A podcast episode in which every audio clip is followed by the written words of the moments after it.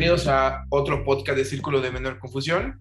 Conmigo está Marco. Marco, buenas noches. Yo soy Omar Santana. ¿Cómo les va?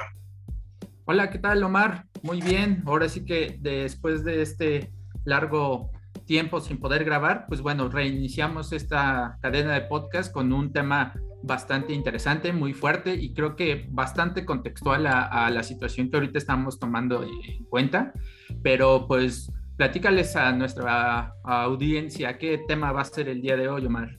A todos nuestros escuchas, estamos la verdad es que muy contentos. Tenemos a dos eh, presidentes de los colegios, digamos, no sé si más importantes, pero que en realidad tienen una visualización mucho más amplia a nivel nacional.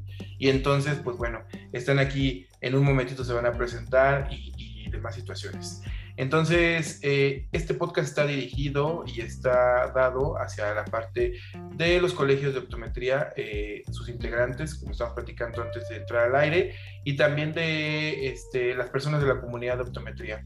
Entonces, pues bueno, es un gusto tener aquí, este, estimado Marco. Bueno, antes de eso, ¿podemos dar el contexto? ¿Quieres que lo presentemos?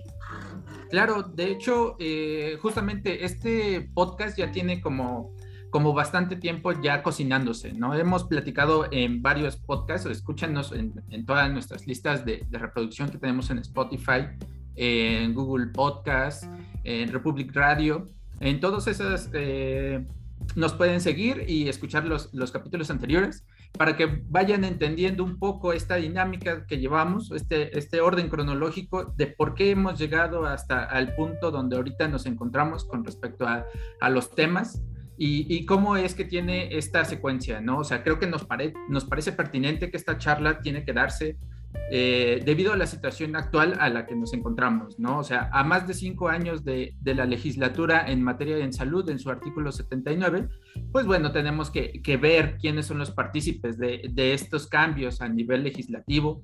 También tenemos que ver cómo es que estos organismos o estas instituciones, como son los colegios de optometría, eh, trabajan en conjunto con los optometristas, si es que hay una protección por parte de los colegios, cuál es su, papel dentro de, la, de la carrera como tal de optometría y pues bueno, saber en qué, en qué nos pueden apoyar, ¿no? En este sentido, cómo nosotros podemos apoyar a los colegios y cómo los colegios nos apoyan a nosotros como los licenciados en optometría y principalmente en esta situación de vulnerabilidad, donde vimos a muchos optometristas despedidos, a muchos optometristas dejados en la eh, sin seguridad social, entonces, pues bueno, es una situación que empezamos a, valorar, empezamos a, cuestionarnos a partir de uno de nuestros podcasts que hemos tenido justamente con una óptico optometrista de España, que nos platicaba que es muy fuerte el papel de la optometría o de, en este caso, de los colegios de optometría,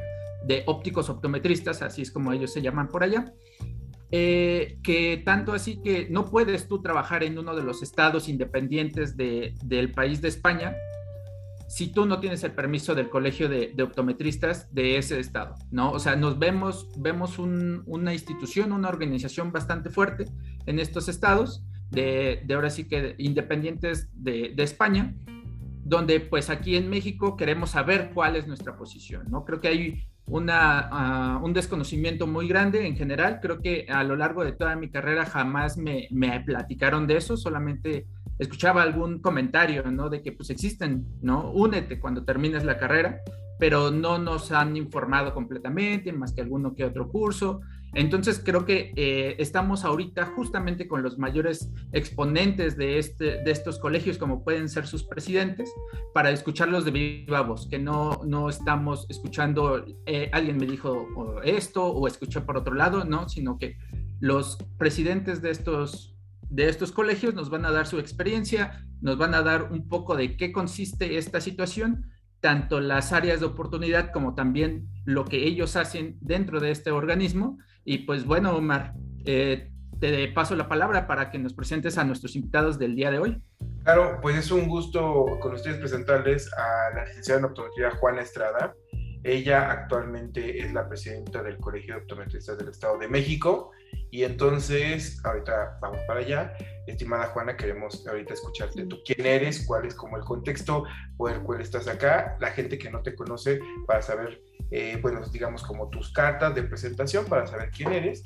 Y también tenemos al licenciado en optometría, Saúl Luna. Él también, eh, bueno, él es presidente del Colegio de Optometristas de la Ciudad de México, que actualmente no, no este, bueno, nos va a explicar también la situación del cambio de, de la, del nombre y de la parte jurisdiccional que eso nos puede llevar.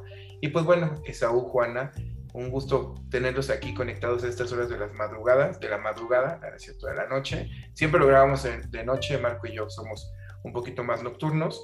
Y pues bueno, eh, queremos escucharlos, queremos conocerlos, eh, cuéntenos un poquito quiénes son ustedes y las personas que están del otro lado escuchando este podcast en, en Spotify, en Google Podcast y demás situaciones. Mucho gusto, buenas noches. Pues eh, estoy contenta, muy, muy agradecida por la invitación que hicieron para mi persona.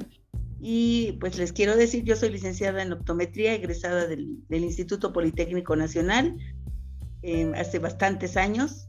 En aquel tiempo venían muchos este, colegas extranjeros porque no había la carrera en sus países. De tal forma que aquí no se conocía mucho la profesión y pues sería más de la mitad de extranjeros. Eh, ahora pues ya hay más eh, eh, escuelas en esos países y pues ya no hay tanta, tanta afluencia de los extranjeros.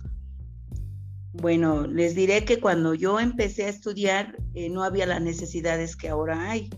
O sea, los trabajos no tenían tanta demanda visual eh, en distancias cercanas como ahora.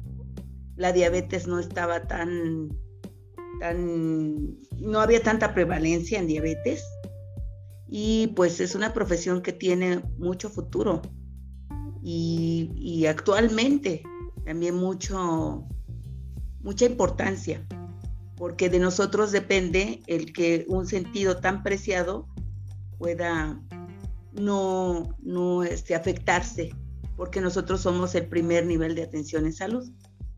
Y eso es lo que nosotros marcamos la diferencia desde el colegio y desde nuestros consultorios. No sé, ¿quieran que hable algo del colegio? El colegio fue constituido en el 2018 y em, pues es para agremiar a los profesionistas en, en optometría, pasantes también. Ok, excelente. Muchas gracias, Juan. En verdad que es un gusto tenerte aquí conectado. Estimado Saúl, cuéntanos cómo, eh, de dónde vienes tú, cuáles son como tus cartas de presentación. Muchas gracias por la, recibir esta invitación. Hola Omar, gracias. Hola Marco, buenas noches. Juana, eh, bueno, pues como bien comenta Omar, eh, yo soy licenciado en optometría por la FES Iztacala de la UNAM. llevo bastante tiempo en esto, unos, que serán unos 7, 8 años. Eh, como egresado y bueno, eh, pues yo soy el actual presidente del Colegio de Licenciados en Optometría de la Ciudad de México. Eh, creo que es el más conocido a nivel nacional y de los más viejitos, si no mal recuerdo. pues yo me dedico, aparte de la presidencia, a, este, pues a trabajar a veces de docente, en consulta privada, tanto para la empresa Jolia Health en la que trabajo, así como mi, mi consultorio privado y me especializo en lentes de contacto. Eh, ¿Cómo se podría definir un colegio de optometría, eh, digamos, un poquito fuera de la parte del marco legal? ¿Y cuáles son sus principales funciones? Bueno, yo pienso que no podemos separar la cuestión legal de un colegio, por, porque pues si no, no sería un colegio establecido. Tiene que ser, haber una legalidad para que podamos nosotros tener esa esa, este, objetivos que, nos marcan los estatutos. claro, pero es como más para dar una idea de este, para la gente que no está empapada en los colegios, que más o menos entiendan qué, qué funciones tiene. Pues un cuerpo colegiado funciona eh, como en cualquier este, profesión, tanto en medicina, en ingenierías, en todas las carreras, eh, hay distintos colegios tanto en México como en Estados Unidos como en otros países. Y pues primordialmente funcionan para que todos los miembros o todos los egresados de la misma carrera estén en contacto con sí y compartan sus experiencias. Eh, en este caso de nosotros de optometría, compartir casos clínicos, preguntar sobre algunos temas de relevancia, nuevas, este, nuevas tecnologías, todo ese tipo de cosas sirve en los colegios. Retroalimentación, cursos, actualizaciones, todo eso es lo que conlleva un colegio. Y bueno, pues los miembros son todos aquellos que han egresado de y acabado este, puntualmente la carrera, obteniendo título cédula y todo ello. Claro, también se puede hacer la invitación a estudiantes, a pasantes, etcétera. Eso es este como lo más simple de lo que es un colegio. No sé si tengan alguna duda o Juana pudieses comentar algo más sobre el colegio. Pues sí, es un, es un gremio que, que incluye a todos los profesionales de la visión, en este caso el Colegio de Optometristas, y pues tenemos actualizaciones continuas. También en una de nuestras funciones es, regular el ejercicio de la profesión, que pues sabemos que el Estado de México es el más poblado y pues sí es una cuestión muy, muy complicada, pero eh, nuestro objetivo siempre es este, estar en pro de la salud visual de la población que nos requiere, trabajando siempre por eso. Perfecto. Justamente este, creo que acaban de tocar los, los puntos más importantes de, de, este, de esta charla, ¿no? Porque nosotros al momento de, de, platicar entre nosotros en el podcast con, compañeros optometristas y saber cuáles son las delimitaciones y cuál es esta función que tiene cada uno de, de ustedes y, esta organización que tiene de manera jerárquica donde existe un presidente, un secretario, un segundo secretario, un tesorero. O sea, es una estructura bien delimitada, ¿no? Con respecto a, diversas funciones que tienen cada uno de ustedes.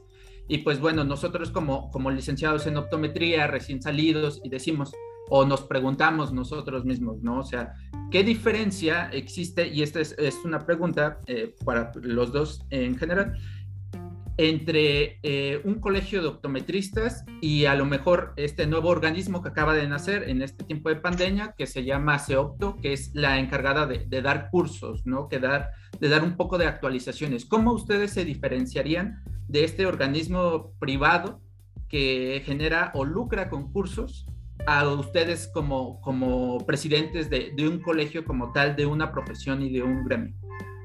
Bueno, como tal, este, por poner ejemplo, opto pues supongo que no ha de ser una institución que está eh, incorporada ante profesiones, no tiene algún permiso eh, sanitario cualquiera entre profesiones, para empezar. Eh, como tal, un colegio no puede ser si no está estructurado desde un acta constitutiva ante el notario público, ante profesiones, ante el SAT, todo eso tiene que tener en cuenta un colegio para poder este, estar dado de alta y poder este, agremiar a, miembros.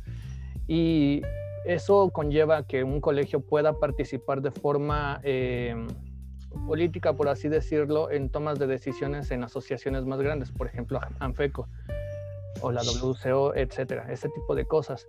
En comparación con CEOPTO y algún otro tipo de, de, escuelas o grupos de cursos, pues solamente se dedican a dar cursos, o sea, ellos no te podrían apoyar ni asesorar legalmente.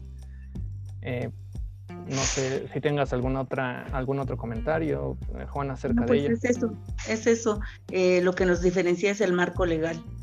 O sea, nosotros estamos en una legalidad porque estamos trabajando em, estamos agremiándonos este, por una acta constitutiva.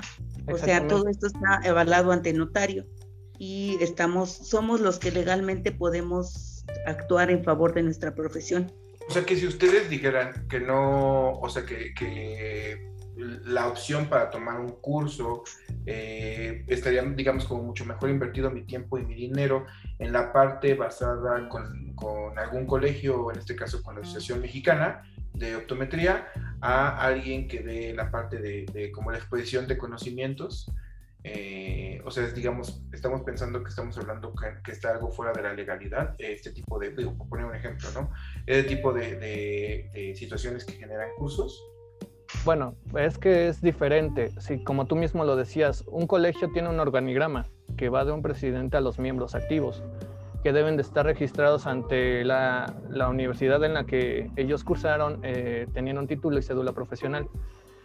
Como tal, un grupo que da cursos, pues nada más te da cursos, o sea, no está mal, digo, eh, hasta donde yo sé, por decirse opto, solamente admite a estudiantes, pasantes y licenciados en optometría que están vigentes.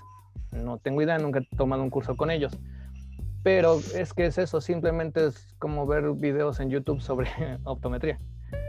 Eh, por el contrario, en un colegio, por lo menos creo que en los nuestros, nos tomamos el tiempo de ver a los este, ponentes, platicar con ellos, tener este, temas eh, importantes que sean actualizados y que de alguna forma ayuden a actualizar a, los miembros activos y a todos los que quieran este, inscribirse en alguno de los cursos. Eso no quiere decir que, este, que les vamos a estar enseñando cómo hacer las cosas a, los licenciados en optometría que son miembros o que son egresados, porque bueno, es una educación continua, sigue siendo un área de la salud que ellos mismos tienen que estar eh, constantemente en actualización, solamente se les brinda un apoyo en el conocimiento. Excelente. Juana, ¿tienes algún comentario sobre eso?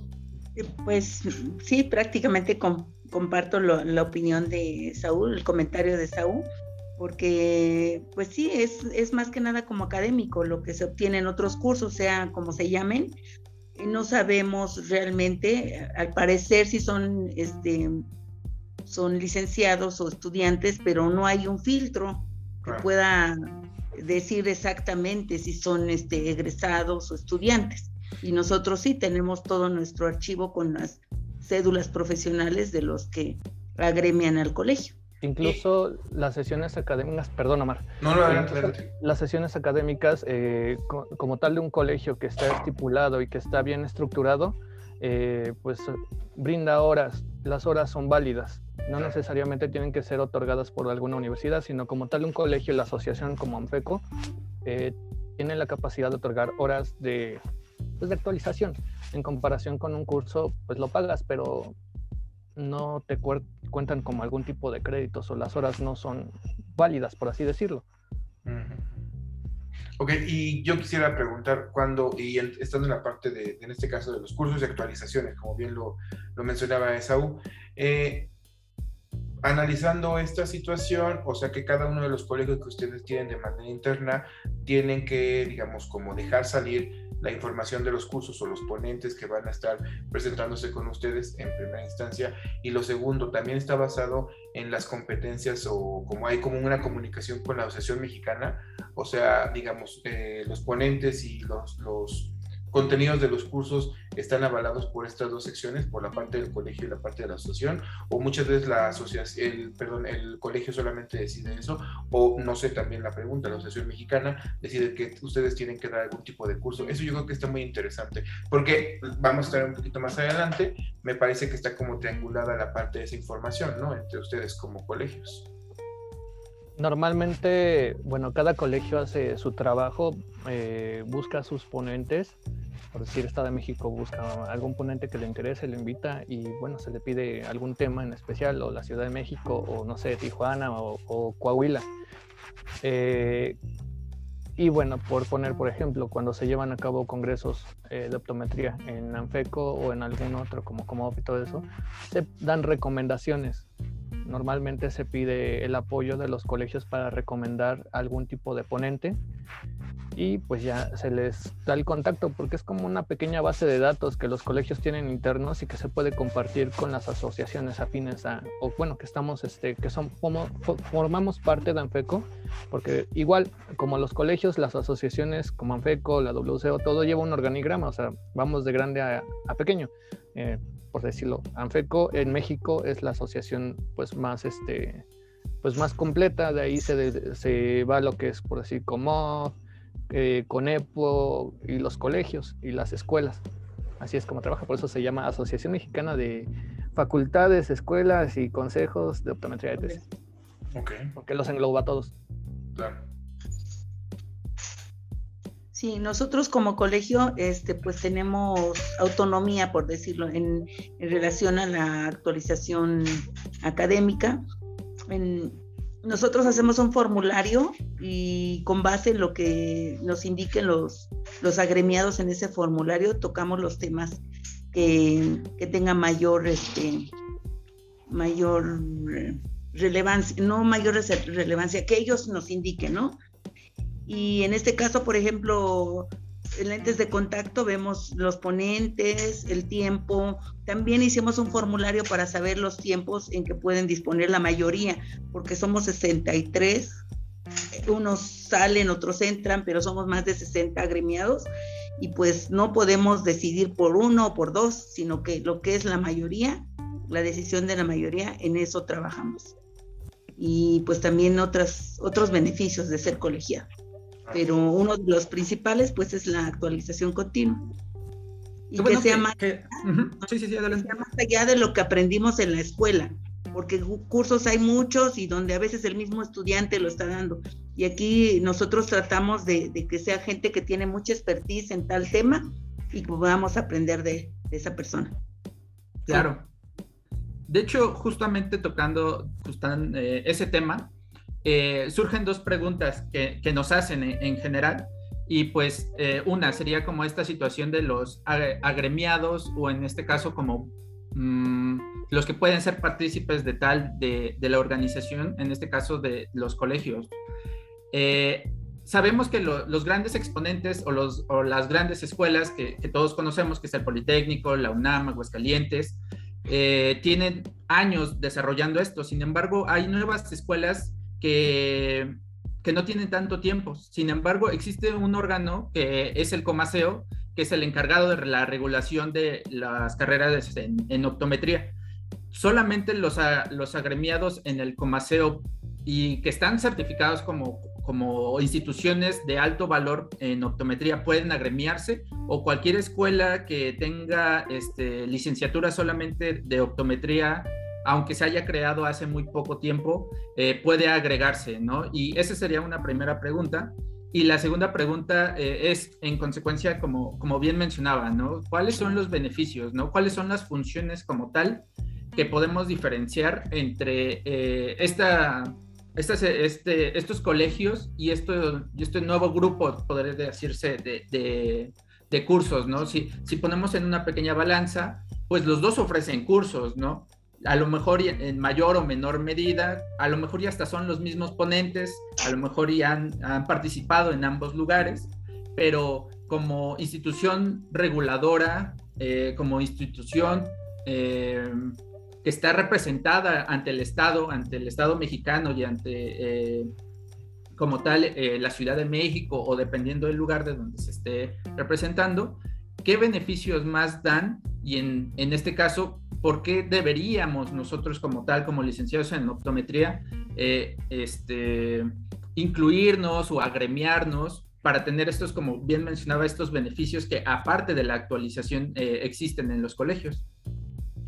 Bueno, pues como tal, eh, y como se los menciona a mis compañeros miembros del colegio, no, eh, bueno, por lo menos en el mío, no es más bien que el, que, el, que el colegio te puede dar a ti, sino que tú qué vas a aportar al colegio. Los beneficios, pues puedes tener beneficios en laboratorios, en lo que tú quieras, pero vamos, o sea, eso no es la función principal de un colegio. O sea, un colegio como tal es brindar asesoría legal eh, poder tener como un perfil eh, o un peso político eh, junto con ANFECO ante las instancias gubernamentales como son COFEPRIS, como son profesiones, como son el SAT. Ese tipo de cosas son, son las primordiales de un colegio. Ya como regalo se podría decir son los beneficios de laboratorios, apoyos económicos a, no sé, a lo que tú quieras, para tallar una lente, ¿no?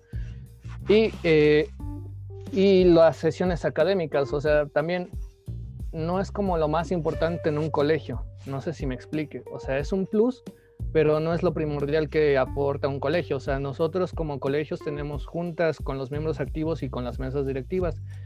Eh, mayormente en las mesas directivas para poder brindar apoyo eh, a, a, ANFECO, que es nuestra mayor instancia, cuando se tienen que tomar decisiones este, jurídicas, este, legales, con, como lo bien comentabas, como la legislación de los artículos. Ese tipo de funciones son las que tiene como tal un colegio. Entonces, este, si tú preguntas eh, qué beneficios tienen los colegiados, pues sí, tienen un plus de, sesiones académicas, pero más que nada es sumar mayoría para poder tener un peso como instancia de un colegio y como asociación ante votaciones, ese tipo de cosas, como son la Sociedad Mexicana de Oftalmología. Los oftalmólogos no están en la Sociedad Mexicana de Oftalmología o en sus variantes porque les vendan lentes, me explico, o porque les den descuentos en aparatos oftalmológicos. Están ahí porque lo que hacen es compartir conocimiento de sus prácticas o praxis clínicas y pues tienen este decisión en cuanto a qué se tiene que hacer, qué no se puede hacer como médicos y eso se comparte para la Secretaría de Salud. Es y, eso lo que Y, por ejemplo, los optometristas eh, tenemos como esa situación, esa función. Eh, no, no sé, o sea, a mí alguien, yo he trabajado en, algunos lugares, no en muchos lugares, pero nadie me dice, oye, está certificado ante el Consejo, este, bueno, en este caso, homologando, bueno, viendo la parte de, oftalmología, no tienes el certificado del Consejo, ¿no? De, de la Asociación Mexicana de Oftalmología. Eh, será como, será como importante para la parte de optometría poder, este, digamos, o exigir o ver o hacer ese, digamos, como esfuerzo de estar ahí, si en realidad, pues digo, no lo digo como yo, ¿no? Sino lo digo como en general, no, nadie me lo está pidiendo. Pues es que no es que te lo pidan, sino que es una cuestión personal. O sea, quieres crecer como optometrista, tienes que cumplir con las regularidades que todo mundo debe de hacer. No es, no es porque lo decidas o no es como en Estados Unidos o como bien lo platicabas en, en España, no es un, no es un si quieres, es una obligación. No, no, te tienen que ir a decir, oye, tienes que, ¿te quieres colegiar? No, es una decisión propia. Y una vez colegiado, tú vas a decir que vas a aportar a un colegio. Si nada más quieres estar inscrito y no hacer nada, pues ahí lo puedes hacer. O puedes estar inscrito y estar activo, también lo puedes hacer. O sea, no es como que te van a tomar de la mano y te van a decir, oye, tienes que hacer esto. No. Son decisiones propias que uno toma y pues cada quien puede estar ahí.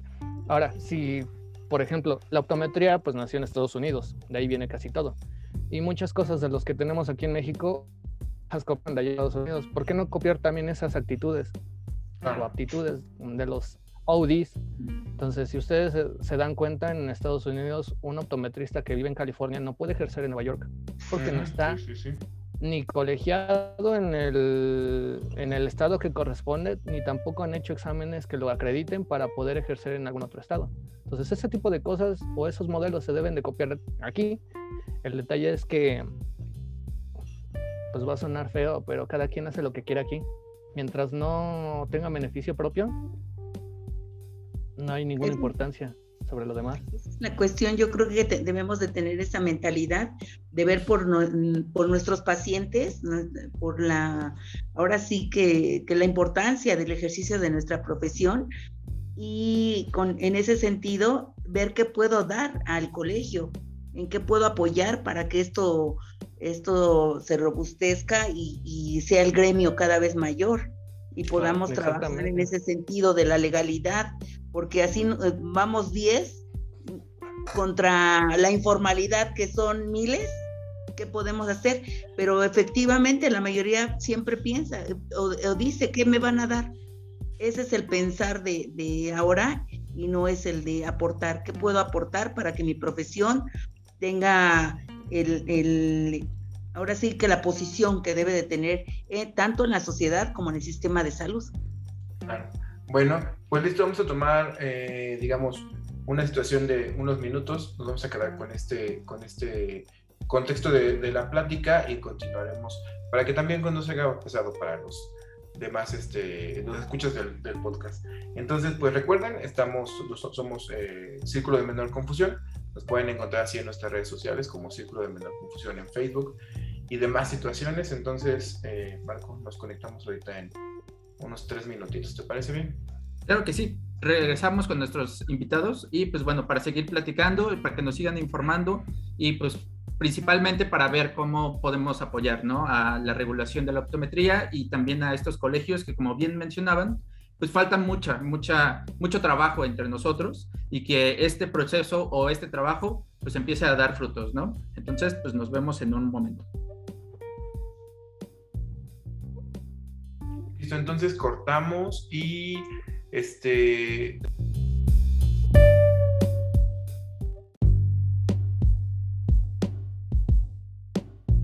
Regresamos con esta segunda parte. La segunda parte de este tema de colegios de optometría. Seguimos con nuestros presidentes de, de, los colegios más grandes, quiero pensar por la antigüedad también y por la cantidad de personas que hay tanto en la Ciudad de México como en el Estado de México. Y pues bueno, ahora con esta nueva este, generación que ha salido, esta nueva este, juventud que se puede decir que ha estado en nuevas características sociales, como puede ser el paro del 2014 en el Politécnico, el paro también de la UNAM en, algún momento también en el 2014, donde podemos ver una actividad política más fuerte de los optometristas también. Eh, la pregunta ahora sería dentro de, este mismo ámbito, ¿cuál es o cómo es la forma en la que es, los optometristas que están iniciando pueden participar de esta, de esta manera que ya habíamos mencionado, ¿no? O sea, estamos diciendo este, que podemos iniciar eh, el trabajo con los, con los colegios de, de, ahora sí que iniciando por voluntad propia. Pero ¿cuál sería ese proceso? ¿Cuál sería el, el, el camino que ustedes pueden decirte? Tenemos esta, esta, esta comisión, si quieren trabajar en esto, tenemos esta otra este, legislatura, tenemos cuál es su, su proceso político dentro de cada uno de sus municipios o en este caso estados? Pues como tal, eh, creo que dijiste que qué pueden hacer los estudiantes o los pasantes en, dentro de los colegios, ¿no? Legalmente no pueden estar inscritos, ninguno de los dos. Primero tienen que estar este, titulados y con cédula y título profesional, ¿no?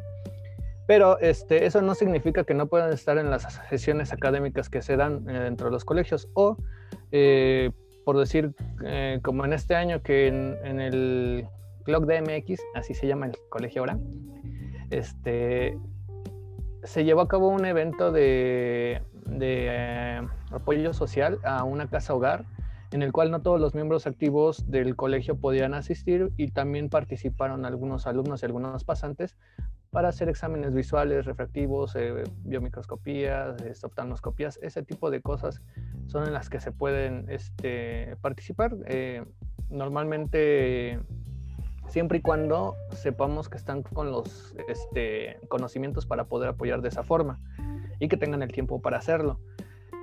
Eh, y bueno, no sé en el COEM como sea, pero por decir en la Ciudad de México eh, tenemos asociación con eh, CONEPO, que es el de los pasantes, en el cual se les da un descuento económico a los eh, pasantes o estudiantes para que se inscriban a las sesiones académicas, por decir, no sé, si cuesta 150 pesos, que paguen, no sé, unos 100 pesos, 70 pesos.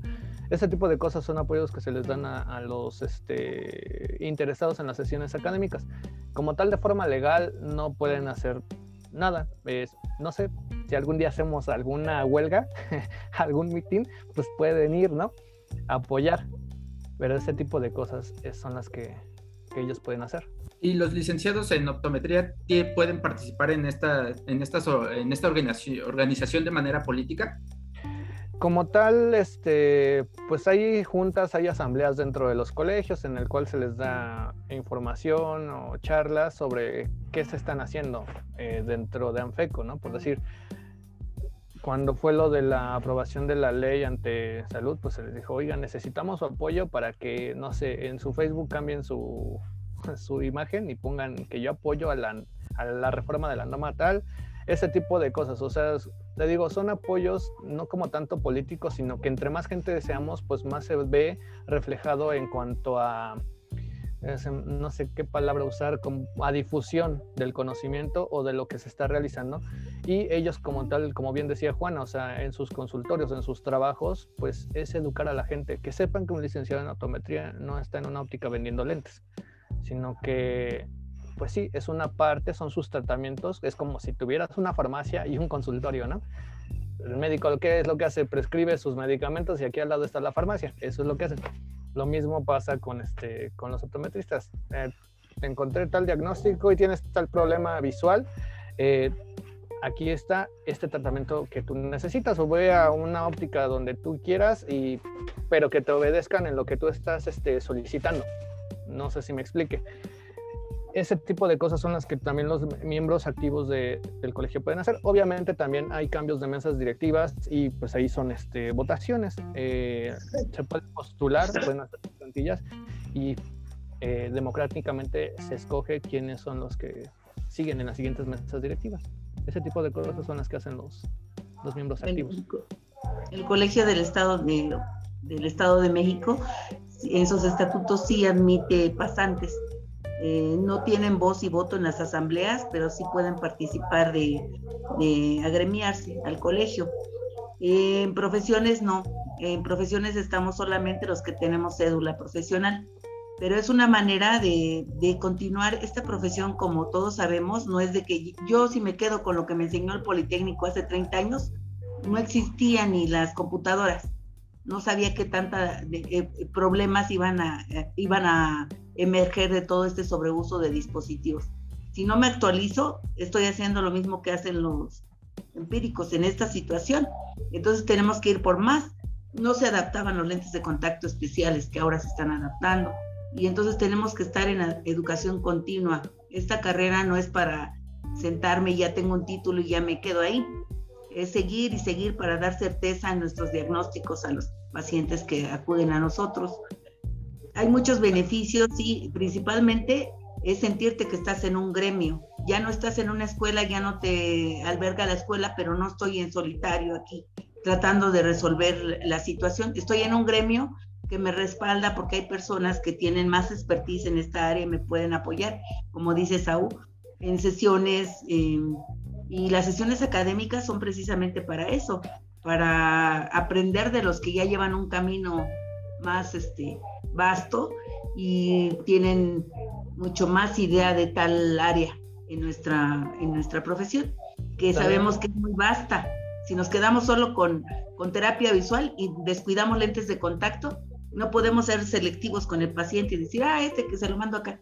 Podemos atender todas esas áreas de oportunidad y dar, siempre digo, la intención es dar certeza a esos diagnósticos y este, ahora sí que hacer valer que existe la optometría profesional y que la sociedad, como digo, y el sector salud deben de saber de nosotros, tanto médicos como psicólogos, todas las áreas de salud deben de saber el impacto que hay si a su paciente lo refiero primero con el, con el profesional de la visión para que yo pueda hacer un diagnóstico de que no tiene un déficit de atención el niño, por decirlo. Incluso, incluso también este, lo que quería comentar es que, bueno, personalmente lo que yo hago es que afortunadamente aquí en la Ciudad de México tenemos a Iztacala, tenemos al Casco y tenemos a Milpalta, ¿no? Cerca. Entonces yo normalmente voy a las escuelas, eh, a las escuelas e invito a los alumnos pasantes que, que llego a ver de que cuando terminen su escuela, eh, su carrera, se inscriban a un, este, a un colegio al que les quede cerca, pero que se inscriban. Eh, para poder hacer un poquito más este más conscientes a los alumnos de que hay algo más afuera. Em, es como todo mundo se quiere inscribir a diplomados, a cursos, e, etcétera. Pues también es, hagan, de cuenta que es como un plus estar en, dentro de un colegio. es como si hicieras un diplomado que nunca acaba, pero es, es ese tipo de cosas. Claro. Bueno, algo que, me hace pensar con respecto a lo que estoy escuchando es que no sé si a lo mejor hemos tenido un poquito más de conciencia, a lo mejor tienen un poquito más de difusión la parte de colegios de otras profesiones, por ejemplo, psicología, odontología, evidentemente todas las subespecialidades de medicina. ¿Por qué la optometría no ha tenido como esa, esa como visualización? Y no lo estoy hablando como desde la parte de la profesión, sabemos que es una profesión muy noble y es una profesión que en realidad todos amamos los que estamos ejerciéndola. La situación es que a lo mejor los colegios no nos han representado como lo han hecho, digo, es una pregunta, no lo han hecho como lo no, nos, no nos ha representado, perdón, o no nos ha sacado como a relucir, como por ejemplo, no sé, los de odontología y demás situaciones. Pues es que eso es una, es una cuestión personal, Omar, como te comento, o sea, uno no puede ir ahí por la vida esperando a que el colegio resuelva todas las cosas de optometría. También no nos podemos comparar con odontología, medicina o alguna otra ingeniería, porque ¿cuánto lleva la profesión como tal? Eh, alrededor 70, 80 eh, años o menos, no sé, más o menos. 70. Entonces, en comparación con la, por lo más este, simple, oftalmología, ellos llevan apenas 100 años de estar este, bien formados, pero antes de eso ya llevaban unos años más. Entonces, yo se los he dicho a mis miembros, se los he dicho a mis alumnos, se los he dicho a mis compañeros, este, si algún día va a haber algún cambio grande en optometría, probablemente yo ya esté muerto, no sé, o ya esté viejito, pero simplemente queda ser paciente y sumarse sin esperar nada a cambio. Yo que nosotros tenemos una idea de, de sí, efectivamente hacer un, este video que, resuma toda, toda esta importancia que es de colegiarse porque hacia dónde van los, los egresados, hacia dónde van a abrir un consultorio y les pongan enfrente otra. Si no nos agremiamos y tratamos de trabajar en, en el orden de nuestra profesión, no sé cuál será el futuro. Y ellos tienen que trabajar mucho por el futuro, no, no estar como apáticos ni decir, no, ¿qué gano? No, ellos son los que tienen que llevar la batuta y claro, nosotros también estar con ellos, ¿no? Pero si ellos están así como pasivos, Sí, si, no, si no dan como un salto de fe, esto no va a cambiar. Entonces no es esperar algo a cambio. Y es como los técnicos o los empíricos, perdón, pero ellos están más al tiro, por así decirlo, buscando cómo se pueden profesionalizar sin que les cueste tan caro, con cursos de patitos. Y nosotros optometristas lo único que nos interesa es juntar 20 diplomados. Ni siquiera se especializan. Y también todos los optometristas queremos ser todólogos, o sea, yo sé terapia visual, yo sé lentes de contacto, yo sé estrabismo, o sea, no es como en medicina, o sea, vas por un camino, obviamente sí tienes que tener un conocimiento amplio de todo lo demás, si no vas a, si no, no vas a saber cómo funcionan las cosas, pero saber deslindar responsabilidades, o sea, no sé, Juana es especialista en terapia visual y yo en lentes de contacto. ¿Qué crees que me toca un paciente que necesita terapia visual? Saber deslindar esa parte. Y eso funciona también en los colegios, o sea, yo en mi colegio a mis miembros activos les pregunto, ¿en qué te especializas o cuál es tu fuerte? Para saber si en algún momento alguien de aquí necesita apoyo, pues te lo canalice, ¿no? Y no estar de, de que, no, es que es mi paciente y yo lo tengo que hacer todo. No, así no funciona ni así nos ayudamos ni le damos una buena atención a los pacientes. Entonces, pues es, es un salto de fe, simplemente es eso. Y aguantar. Bueno, también convicción, ¿no? Convicción de que, de que amo mi profesión o sé la importancia más bien de mi profesión y voy a, a esforzarme. También, también, hay gente que dice, amo mi profesión y no por eso tengo que estar colegiado. Entonces, ¿qué te puedo decir? Claro justo, justo platicábamos de esa situación, la parte de la especialización, yo eh, no sé, personalmente lo hemos platicado Marco y yo en este podcast, tal vez no es el futuro de la optometría, sino la parte basal que estuviera como mucho más formado, pero bueno, es motivo para los que nos escuchan de seguir estos, estos más podcasts que, que, que estábamos ahí, digamos, fue como una situación de, de Interpretación, sí, sí, adelante. Quisiera preguntar, este, Omar, yo sé que tú trabajas en el CONDE. Eh, Marco, ¿lo que te dedicas? En consulta privada. ¿Cuánto tiempo llevas de egresado? Mm, como unos dos años de que terminé el servicio social, más o menos. Eres del Politécnico, ¿verdad? Ajá. ¿Y por qué no te has colegiado? Porque por la pandemia este, ah, no, pues, todo eso. No, de verdad, bueno, bueno. académicas en línea, o sea, Omar. ¿Dónde ejerces? ¿En dónde Omar, ¿cuántos años llevas tú de, de, egresado? De egresado, como 12 años. Nunca nos habían entrevistado, Marco. Me siento muy halagado. Muchas gracias. ¿Y por qué, por qué, nunca, te, por qué nunca te habías colegiado? Eh... Si no mal recuerdo, Ana Lilia trabaja contigo y ella era miembro de mi colegio. Entonces. De hecho, la quería invitar al podcast, pero no quiso venir. Ahí está la situación. Y es miembro este, del COEM. Y ahora es miembro del COEM. Exactamente, o sea. ¿Por qué, ¿Por qué no me he colegiado? Pues bueno, eh, pues sí, prácticamente no he, no he sentido la necesidad de hacerlo, por el hecho de que tal vez nadie me lo exige, eh, este, digamos, como profesionalmente o para ejercer. Y entonces, eh, la verdad es que como que lo he dejado pasar y he estado haciendo como otras situaciones. He dado, y no, no, no me dejan mentir, clases en algunos de estos colegios. La verdad es que no estoy en contra, solamente tal vez estoy como mm, de más situaciones. O sea, no hay como algo personal, ¿no? O sea, en realidad, este, pues sí, no hay nada personal, solamente es como... Exactamente, desde ahí podemos ver, desde ahí podemos ver que, este, que así como ustedes, pues hay muchos miembros fuera de los colegios que por una o por X razón no se colegian. Entonces, es lo que les digo, o sea, es una decisión personal y no tienen que esperar nada a cambio para estar en un colegio. Obviamente, pues sí se les cobra. De algo tiene que sobrevivir el colegio y de algo tiene que sobrevivir la, la asociación. Pero vamos, o sea, ¿han visto cuánto cobran en los colegios, por decir, de contadores a sus miembros activos? Sí, No estoy exacto. sí No, soy exacto. No soy exacto en el costo, pero creo que es más de 3 mil pesos o mucho más. No sé, por ahí va. Y 1.500 pesos de un colegio al año para que todas las sesiones académicas, al menos de que se requiera, te, den un costo adicional, pues no se me hace nada caro.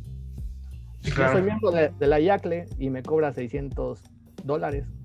No, son 600 pesos, lo más que más o menos son 30 dólares en mi estatus. Y yo no voy a los congresos de la IACLE porque actualmente no puedo, más no significa que no esté activo en lo que comparte la IACLE. No le ando diciendo a la ¿y tú qué me vas a dar? Son ese Sí, tipo claro. de cosas, ¿no? Bueno, yo en mi momento cuando me colegié hace 10 años fue por eso, por dar eh, mejor atención a mis pacientes. Y voy descubriendo que hay cursos en la UNAM y esto y lo otro, y los voy aplicando. Y pues eso te genera también más trabajo, porque haces la diferencia con todos los que tienes alrededor que no aplican pruebas de las que tú haces y dicen, ah, pues voy con ella porque ella sí, sí me aplica esto, esto me refiere. Y pues estamos viendo que esa es hacer la diferencia en lo que espero verlo, como dice Saúl, y no morirme en el intento, que hubiera mejor orden en, en, el ejercicio profesional, pero mientras ya nosotros desde nuestra trinchera ya estamos marcando la diferencia entre los empíricos. Claro. Totalmente, Bueno. y justamente esa es como la, la situación, ¿no? Creo que eh, el, lo que, eh, ahora sí que la intervención que, que hiciste muy, muy claramente fue eh, hacia eso. Justamente nosotros estábamos como en esa situación de cuál es el, el papel como tal de, de, los colegios, si realmente funcionan o, si real, o tienen algunas áreas de, de oportunidad que, que podemos eh, aprovechar, ¿no? O sea, cuando, y este tema también salió de repente en una plática con un colega que apenas igual está egresando y me, di, y me preguntaba, o sea, ya terminando su, su, servicio social, me pregunta, este, ¿qué es un colegio? ¿No? Y pues yo me quedé así de, pues, eh, eh, ahí hay una terrible deficiencia, ¿no? O sea, el que un egresado ya después de su servicio social te pregunte qué es un colegio puede hablar de dos cosas. Una, de que nunca fueron a la escuela, de un proceso de que no hay difusión. Hay y es que en las escuelas no te lo enseñan, Marco. En las escuelas no te claro. lo enseñan. O sea, uno tiene que buscarle. Y así como tú comentas, yo cuando egresé de, de la FES, yo poco antes de egresar fui con una maestra que yo aprecio mucho y le dije, oiga, ¿y después de esto qué? Uh -huh. Y ella lo que me dijo muy puntualmente es, te tienes que incorporar a un colegio te tienes que incorporar a un colegio y de ahí trabajar, este, ya sea que quieras poner un consultorio o quieras trabajar en alguna óptica, en algún consultorio oftalmológico, etc. O sea, pues hay que buscarle, hay que ser curiosos. Totalmente. Hay, hay una parte de responsabilidad, yo siento que, que es personal como individuo y eso es lo que hemos hablado, ¿no? Sin embargo, nosotros consideramos que eh, las instituciones como tal, como eh, la seguridad de la, el IMSS y todo este tipo de, de instituciones grandes que, que, no nos representan, no nos han incluido dentro de estos, no es como de, de, decirle, ah, pues le voy a echar muchas ganas en mi consultorio y, y algún día el IMSS me va a aceptar, ¿no? Consideramos no. que las estructuras grandes necesitan cambios estructurales grandes formadas por las instituciones mismas que forman los individuos. Entonces, como individuos, podemos, eh, eh, y nosotros personalmente, ir viendo nuestras deficiencias y, y, considerarlas, ¿no? Obviamente. Pero si consideramos al individuo como responsable de todas las situaciones más grandes, pues creo que nos estamos viendo un poquito reduccionistas con viendo al, al problema en general, ¿no? Y, y justamente esa es como nuestra posición, ¿no? En este momento. Queremos... También eh, esa parte. Ajá también funciona de esa parte, es como si pusieras al cuerpo humano, o sea, el cuerpo humano no puede funcionar sin sus células o sus este, partículas más pequeñas. O sea, ¿cuál es la partícula más pequeña de, una, de un cuerpo? La célula, ¿no? Y todas esas células tienen que trabajar lo mismo. O sea, una apoya a la otra y viceversa.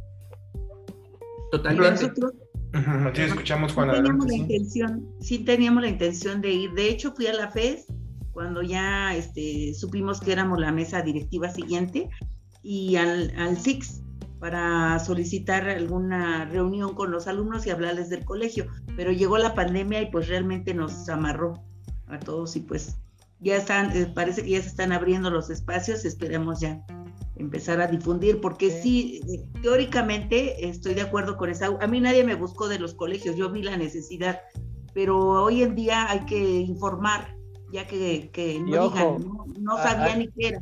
Ahí hay algo muy importante también que deben de tener en cuenta.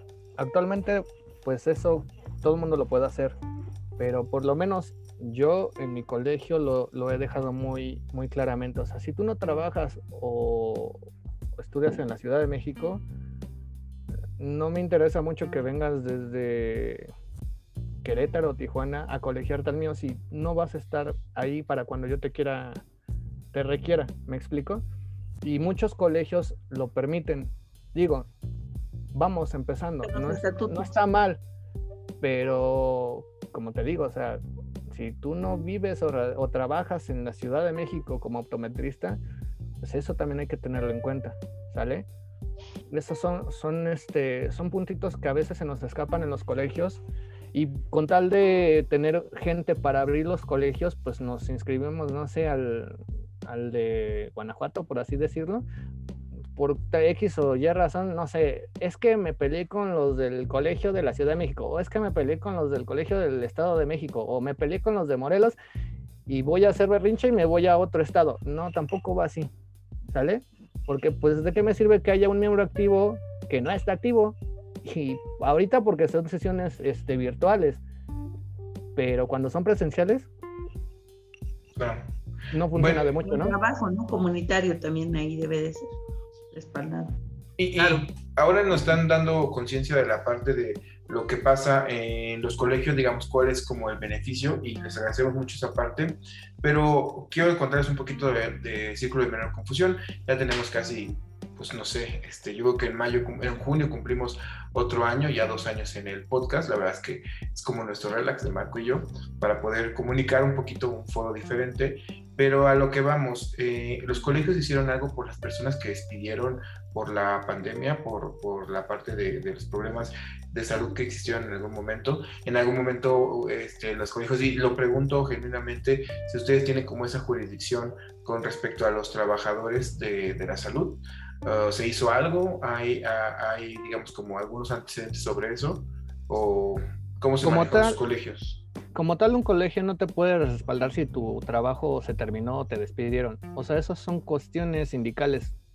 Y un colegio no es un sindicato. Entonces, este, pues más bien, no sé, por decir, es como en el IMSS. Trabajas en el IMSS, tienes la oportunidad de trabajar en el IMSS, aunque no sea de tu carrera, pero si en- por X o por Y razón alguien te despide, pues vas y te quejas con tu sindicato. Aquí no hay un sindicato de optometristas. No hay que confundir que un colegio de licenciados en optometría sirve como sindicato. Sí, se te puede asesorar legalmente qué puedes hacer, más no te vamos a dar nada más porque pues no se No puede. se. Esa no es la función de un colegio. ¿Y esa, hace Ahora- falta un sindicato de optometría en México? Pues podría ser, sí, pero tienes que tener en cuenta cuáles son las funciones de un sindicato. Son completamente distintas a un cuerpo colegiado. Y a veces hacen huelga. Para- Primordialmente, como para, eso más son los, político. para eso son los sindicatos. O sea, eh, ¿de dónde nacieron los sindicatos? De problemas de los trabajadores, ¿no? Sí. Esos son para resolver problemas este, legales de los trabajadores dentro de una corporación o dentro de algún este de alguna empresa, como la UNAM tiene al Estunam, como el Politécnico tiene, no me acuerdo cómo se llama, el, eh, el STN, no, no me acuerdo, el Sindicato Yo creo que las de Trabajadores del, son el- las distintas. funciones del sindicato no está educación continua. Sí, no, eso no tiene nada que ver, son dos cosas distintas. Yo que estuve dando clases en el Politécnico, obviamente estuve incorporado al sindicato, pero el sindicato te da apoyos económicos, es mucho más política dentro de una empresa que como tal a nivel nacional para gestionar una profesión. O sea, tú en un sindicato puedes ser enfermera, puedes ser médico, puedes ser este, psicólogo, puedes ser de intendencia y estás dentro del sindicato, de la UNAM o del IMSS. ¿Me explico? ¿Qué sí podemos hacer nosotros como colegio? Ok, no sé, mira, te quedaste sin trabajo. Oye, pues vi que fulanito de tal está contratando. Tal vez como una especie de, tal vez como una especie de bolsa de trabajo se puede hacer, pero legalmente ni económicamente podemos hacer nada por los miembros activos. Ahora, esas son cuestiones que pues lamentablemente a todos nos pasan, ¿no? Pero pues es que hay que ver ahí de dónde trabajabas, cuántos años llevas trabajando y si era tu único ingreso, o sea, hay que crecer en ese aspecto. Es como los médicos, un médico no está en un solo trabajo, tiene cinco. Y es que lamentablemente la, la situación que estamos viviendo pues nos golpeó a todos prácticamente. Exactamente, y no en todas las, y no en todas las empresas te respaldan este, de ese aspecto. Por decir, Omar, ahí en el Conde tienen un sindicato, creo, ¿no? A pesar de que es una institución privada. No, no, no, para nada, no tenemos sindicato. Ah, por decir, yo cuando llegué no, a trabajar... si no, Marco hubiera tomado ese sindicato. Sí, no, por decir, yo cuando trabajaba en el Hospital Ángeles del Pedregal, era una institución privada y aún así tenía un sindicato. Entonces, son cuestiones de las empresas los colegios no, cumplen de esa función, no sirven para nada en ese aspecto. Perfecto. Y como para ir cerrando este, este última parte del de, tema de los colegios de optometría, que está muy interesante, la verdad es que nos han abierto más el panorama con respecto a sus funciones y sus actividades. Para ustedes, ¿cuáles serían las áreas de oportunidad de los mismos colegios? Cuál sería como este, las áreas que ustedes encontraron antes de recibir las, direcciones presidenciales, qué es lo que han ustedes corregido y qué ustedes no han podido corregir que les gustaría que otros optometristas que vienen en el camino pudieran darse cuenta de que existe esto y que no se ha logrado hacer y que necesitamos seguir trabajando esto como parte de este gremio. Pues como tal áreas de oportunidad, este, como colegios, pues hay bastantes. Ahorita los colegios son muy jóvenes. Creo que el más viejo es el mío, el del Estado de México. Por ahí vamos de las fechas. Creo que ambos tenemos como 11 o 12 años. Uno tiene un año más que el otro. Pero este, pues las áreas de oportunidad son este, pues la Secretaría de Salud, COFEPRIS, dar a conocer la difusión hacia la gente, a los pacientes que vemos día con día hacerles el cambio de que un examen visual no dura cinco minutos como en ópticas de cadena que se consideran de prestigio. Entonces ese tipo de cosas son las que se pueden cambiar. Oiga, ¿qué cree que en el examen visual de la óptica tal, el examen de la vista es gratis? Pero ¿qué cree que yo tengo un consultorio y aquí mi consulta cuesta 500 pesos? Y le hago un examen más completo que no es lo mismo que un un autorrefractómetro cinco minutos.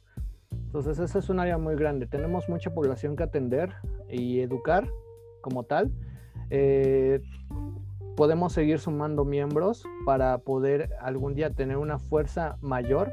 Como tal, te digo, lo principal es apoyar al colegio y el colegio apoya al ANFECO y a sus variantes como tal, eh, Anfeco en algún momento fue creado como una fuerza política para hacer un cambio dentro de la optometría, pero pues si no hay miembros, no hay alguna fuerza política. ¿Me explico? Bueno, Esas pues son áreas grandes. Que las áreas de oportunidad, pues yo las he visto, independiente de que ahorita estoy en el consejo directivo, pero sí este, vas teniendo otra mentalidad y vas trabajando en una manera eh, clínica también eh, abordas en la parte empresarial, pero te vas haciendo cada vez más clínico y eso es lo que yo le comento a los pacientes. Yo no estudié en una escuela de comercio, yo estudié en la superior de medicina. Entonces, para mí lo que me interesa es su salud visual. De ello, pues nadie reclama por costos de consulta ni nada de eso. Entonces, es crear esa diferencia. Eh, las áreas de oportunidad también es tener una identidad. Estoy, me identifico con el colegio tal, y soy miembro del colegio tal. Nosotros, de hecho, mandamos a hacer un póster, el cual, este, para generar esa identidad, y dice, soy miembro del Colegio de Optometristas del Estado de México, porque estoy comprometido con la salud visual de mis pacientes. Estoy en educación continua y me interesa su salud. algo así, y lo personalizamos para que vean este, que, que sí, efectivamente, aparte de su credencial y su constancia, el paciente puede, puede dar ese tipo de, de información al, o en la misma sala de espera. Están viendo, ah, eh, pertenece a un colegio de profesionales. Entonces no es, no es el de oportunidad que también hemos tenido, por decir, actualmente en situaciones de pandemia, es que mucha gente ha empezado a usar las redes sociales para todo. A los millennials nos encanta eso. Y a los, bueno, no sé cómo se llaman los que son más chicos que yo, que no son millennials. Se me fue el nombre. Los centennials o generación Z. Los centennials. O los niños de cristal. no es cierto. No se vayan a ofender. Ahora son pandemias. Es broma. Pero este, todo ese tipo de son áreas de oportunidad. es más fácil hacer llegar a la información a los alumnos, a los maestros, a los pacientes, a los miembros. O sea, esa es una gran área de oportunidad. Pero hay que saber cómo darla para que no suene como lo mismo de todos los demás.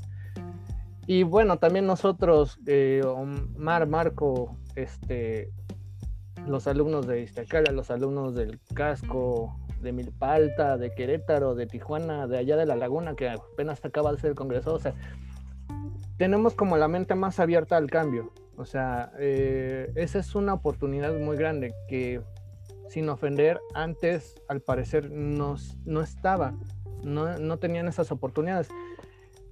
Y por decir, también este, tenemos la, la oportunidad de, de, invitar a nuevos miembros, a nuevos este, prospectos que den sesiones académicas que no sean los mismos, como siempre dicen mis compañeros, que siempre invitan a los mismos. No. Entonces podemos buscar gente que se le ve el interés, no sé, en la investigación, en segmento anterior, en estrabismo, a darles el chance de platicar. Ya si pegan o no, pues esa ya es cuestión de ellos, de cómo den los temas o, o cómo se vayan desenvolviendo frente a sus mismas generaciones y a las generaciones anteriores. Entonces hay que más que nada ser abiertos de mente y permitir el cambio. Si no, pues... Pues sí, efectivamente. al aire. Tienen eh, máximo, no sé, 14 años, ¿no? Pues se fundó el de la Ciudad de México, 13 años.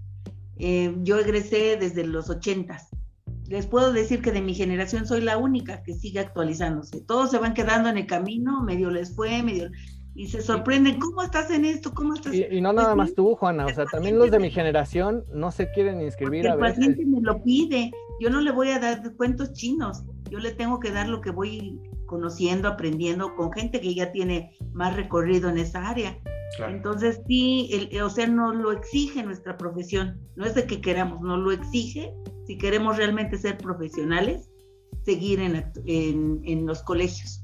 porque la escuela hace lo suyo, menos de que vayas a una maestría, no sé, pero en la mayoría los colegios pueden integrarse. E, incluso ahí, e incluso ahí, qué bueno que mencionaste lo de las maestrías, Juana, porque todo el mundo quiere tener una maestría, todo el mundo quiere tener un doctorado, pero no sé si sabían que las maestrías y todo ese tipo sirven cuando tú estás en la parte académica. O sea, ahí es donde realmente tienen un peso. No sirve que, sin ofender, pero desde mi punto de vista no sirve que tengas una maestría en no sé qué y estás dando consulta en una óptica. Sí, de acuerdo. Claro. Y eso me lo dijeron a mí este, un profesor, ni siquiera era de optometría, era de odontología en Iztacala. Entonces, esa es la importancia. Hay que saber qué te funciona y qué no te sirve para lo que tú piensas hacer. Pues yo les puedo decir, si están en, la parte, si están en la parte clínica, es este, hacerse especialidades dentro de los temas que a ti te interesan. Yo desde la escuela sabía que había que aprender más, lo que habían dado era la base y regresé y regresé y no había más. Entonces hace 15 años empiezo a ver que hay más por dónde seguir estudiando y me metí a UMA, a la especialidad, me metí aquí y allá. Y bueno, la cuestión es de que ahorita, bien dices, el documento, o sea, para mí, no soy académica que, me, que necesite que me respalde ese, ese documento como una maestría. El diplomado del, de la FES está excelente y yo lo estoy cursando. Dije hasta que encontré algo en orden, ese orden era el que quería tener. Los diplomados son como un equivalente a una especialidad, pero tampoco hay que tener como 20, ¿me explico? O sea, vas por un área que te guste y lo tomas y practicas sobre ello. Pero sí, eso es, es importante que lo sepan porque no muchos lo saben, o sea, no se ven, ah, mira, la maestría fulanita de tal. Y de hecho en optometría no hay mucho, no hay, no hay maestrías más que una que yo conozco. Y de ahí en fuera todas son ciencias biológicas. Sí, claro. Entonces no son cosas que digas, pues nada más por tener el papel ya soy maestro. No, también hay que ser consciente de ¿no? De hecho, el de, el de, rehabilitación visual, hasta donde yo sé, actualmente es el que es el que está vigente como tal en optometría. Pero de ahí en fuera, pues tendrías que ir a Estados Unidos o creo que hasta en Colombia hay alguno. Claro. Pero también hay que tener en cuenta que eso de allá lo hagan válido acá. Sí, claro. Pues sí, de hecho justamente tenemos un, dos podcasts hablando justamente de posgrados y pues bueno, eh, pareciera que es más complicado de lo que pensamos todos, pero bueno, eh, terminando, bueno, hay, que terminar, digamos, este podcast, nos encantaría seguir platicando con ustedes, la eh, charla fue extraordinaria, creo yo, que se quedan muchas situaciones ahí en el tintero. Si ustedes nos permiten, podemos seguir conectándonos en algún otro momento para platicar justo de esto. Pero queremos seguir viéndolos, queremos seguir escuchándolos, eh, viendo cuáles son sus proyectos y les queríamos pedir si nos podían dar sus redes sociales y si también quisieran eh, despedirse en unas dos, tres palabras, la parte de, su participación en esto. Y les digo, tal vez si quieren dejar su correo electrónico, sus redes sociales para poder tener un contacto más eh, cercano con las personas que nos escuchan, pues bueno, son bienvenidos. Claro, adelante, Juana, si quieres. Supongo que te refieres a los de los colegios, ¿no? De los colegios. Porque sí, sí, son otra cosa. Hay poco puras burradas, sí, son otra cosa. Sí, claro. Ok, sí, o ustedes, claro. Así. Es Coem, así lo buscan en las redes, en todas las redes está como Coem. En su página, en Instagram y Facebook. Está, ahorita el Twitter no está inhabilitado pero todas las demás nos encuentran como COEM. Ahí les dan las referencias de, los requisitos para ingresar al colegio y, este, y también todo los, lo, referente a el día a día, todo lo que hacemos en el colegio. Claro, muchas gracias Juana. Esaú, te escuchamos. Bueno, pues mira, eh, el, el Clock, así es el nuevo, ah, creo que ya ni te dije por qué le cambié el nombre al colegio, ¿no? Porque cuando se hizo el cambio de mesa directiva, pues el nombre era Colegio de Optometristas del DF. Para empezar ya no existía el DF. Entonces se tenía que actualizar a Ciudad de México y se le agregó de licenciados para que no haya confusión con los técnicos en optometría. Por eso, Colegio de Licenciados en Optometría de la Ciudad de México, o CDMX. Y bueno, el Facebook del colegio es CLOC DMX oficial, es Colegio de Licenciados en Optometría de la Ciudad de México, o CDMX. También estamos en Instagram, también estamos en Twitter. Y, este, y el correo del colegio es muy simple. Ese sí no se pudo actualizar porque todo se iba a perder. Es colegio de optometristas del DF arroba gmail.com. Y también contamos con un número de WhatsApp para quienes estén interesados, pero ese sí te fallo porque no me acuerdo qué nombre, qué número es. Pero creo que me toma un segundo ver cuál es si no me equivoco, es este 56 16 35 13 40. Ese es el, el, WhatsApp también por si quieren mandar algún mensajito, si se quieren inscribir, si quieren alguna sesión académica, están cordialmente invitados, preferentemente que radiquen en la Ciudad de México. Claro. Pues bueno, les agradecemos dos excelentes, eh, digamos, interlocutores para este, este podcast que veníamos planeando con tiempo atrás. Y pues bueno, pues muchas gracias Marco, buenas noches, que estés muy bien, amigo. Bueno, los últimos este, comentarios. No, pues igual, muchísimas gracias a nuestros, a nuestros invitados. La verdad es que sí fue una, eh, una experiencia bastante gratificante saber que existen, saber que tienen unas actividades muy fuertes y que pues bueno, todavía falta potenciar mucho esto. Como sabemos, la optometría y como tal, los consejos son, con los colegios son jóvenes, pero pues con esa juventud que ahora viene, con estos nuevos consejos que nos pueden dejar los que ya se van. Entonces, seguir trabajando en ello y pues sí, esperemos que haya una segunda parte, porque yo creo que de este podcast van a salir muchas dudas de nuestros, eh, nuestros, nuestra audiencia que nos escucha. Y pues bueno, yo creo que la próxima vez podremos tener esta misma, este mismo formato, una nueva discusión. Y pues bueno, no sé si tengan algo más que